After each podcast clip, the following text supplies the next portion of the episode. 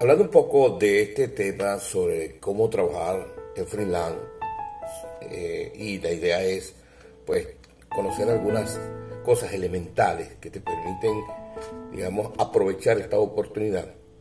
Te cuento que existen básicamente tres opciones.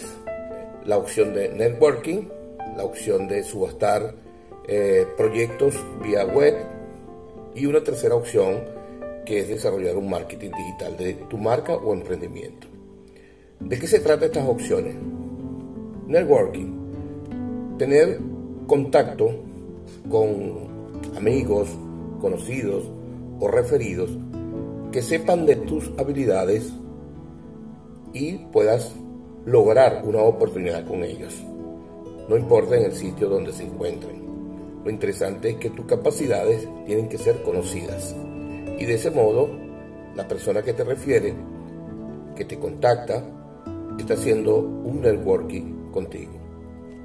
La segunda opción se trata de visitar ciertos sitios web donde puedes promover a través de proyectos tus ideas según tus capacidades y subastas en, en esos sitios para este, lograr obtener una oportunidad de trabajo.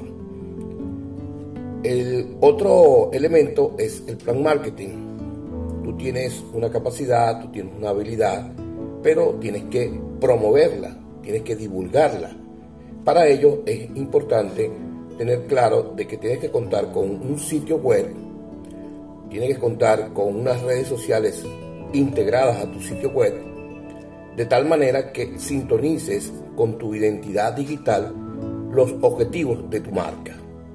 Así que son tres elementos que considero fundamental para que puedas ejercer el trabajo de freelance.